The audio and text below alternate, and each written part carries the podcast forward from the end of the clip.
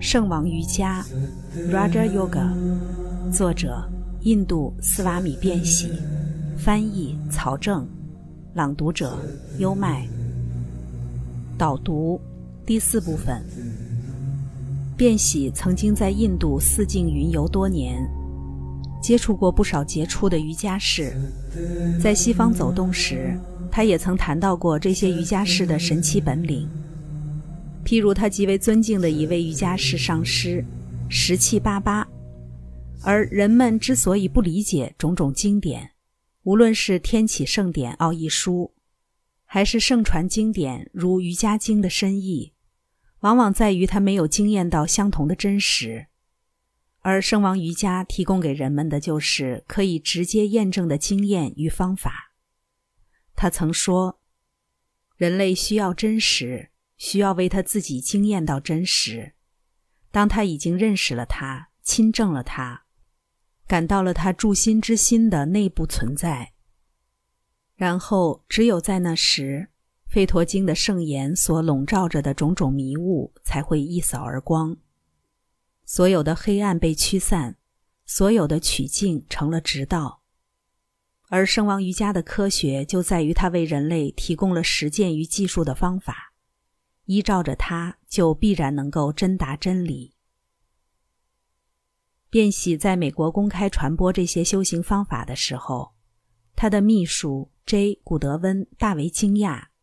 因为这些瑜伽自古以来都属于教外别传的密修之学，奥义书经典中的叮嘱变喜不是不知道，可是他不但自己要到处传播这个方法，而且机会一旦成熟，他会成立传道会和寺庙，专门传播印度的这些灵性传统。那么他为何要这么做呢？这显然与他所发下的大愿有关。他在印度漫游时。就已经决定复兴印度的灵性传统，而且要向全世界传播吠陀与奥义书的精义，及费檀多哲学和瑜伽。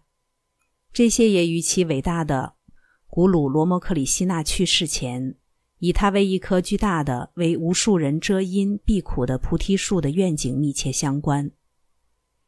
因为瑜伽之道是驱散无明、具有奇效的根本工具。正如《瑜伽经》所云：“无名产生所有的障碍，和这些障碍是人们痛苦的根源。它与佛陀一样，不仅仅为个人解脱，更要将解脱的福音传播到世界各地。这也正是他所说的：‘我有灵性信息带给西方，正如同当年佛陀有重要信息带给东方一样。’这句话的真正用意。”故瑜伽与费檀多哲学在辩喜看来，都是为了消除世人的痛苦，结束他们的苦难。于是也就需要结束他们的秘传性质。尽管圣王瑜伽接受的是二元论的哲学体系，涉及的是原质与普鲁沙的概念，但它却能帮助我们最终达到不二论的认识。这也就是对甚深三摩地的亲证。按照变喜的意见，那时你将会发现你是全在的，在你之中的自我和宇宙的普遍自我是同一位，同一种力量借着这个世界显现，他们在胚芽中存在，在潜伏处存在，在你的身上存在。至高的理性其实没有进化，在他那里无所增亦无所减，而他的部分。即活跃的个体灵魂，与他自身是一样的。他们仅仅在外在条件吸引着这些能量之时，才会显现出这些能量。如果你在众多的非我中意识到了自我的同一性，则你就已真达最高三摩地之境界，进入了独存的目击状态。辩喜尊者说：“三摩地是每一个人的特征。”不。是每一个动物的特征，从最低级的动物到最高级的天使，每一个动物都会在某个时候必须达到这一状态，并且对他来说，只有那时候，真正的宗教才会开始，也只有那时候，我们才竭力抵达这一阶段。而现在，我们与那些无宗教者之间尚无本质区别，因为我们还没有经验到它。专注所带来的益处，难道不就是为此而来吗？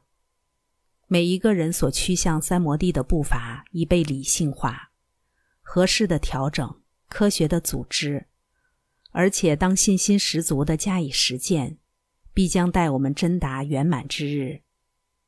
那时。悲伤停止了，所有的苦难消遁无形了，结魔的种子烧完了，而灵魂也就享受到了永恒的自由。故瑜伽士是亲证神圣性的人，在印度便享有圣者和仙人的地位，而反观西方的历史，类似的神秘主义者却历来没有很高的地位，反而经常遭受无端的迫害。我们都可以看出，其本质上就是瑜伽与神圣者的联合。虽然使用的是另外一套话语系统，西方的这些传统一旦与变习所高度推崇的理性与实证精神相比照，历史显得暗淡无光。怪不得当年那些基督教牧师或普通的平信徒，在倾听变习的讲座时，越来越诧异。越来越震惊。这是导读的第四部分，来自文中先生，写于二零一八年三月十九日于杭州。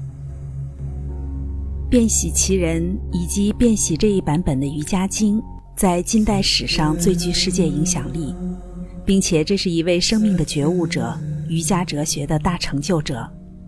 跟着优麦，带你不走寻常路的看世界。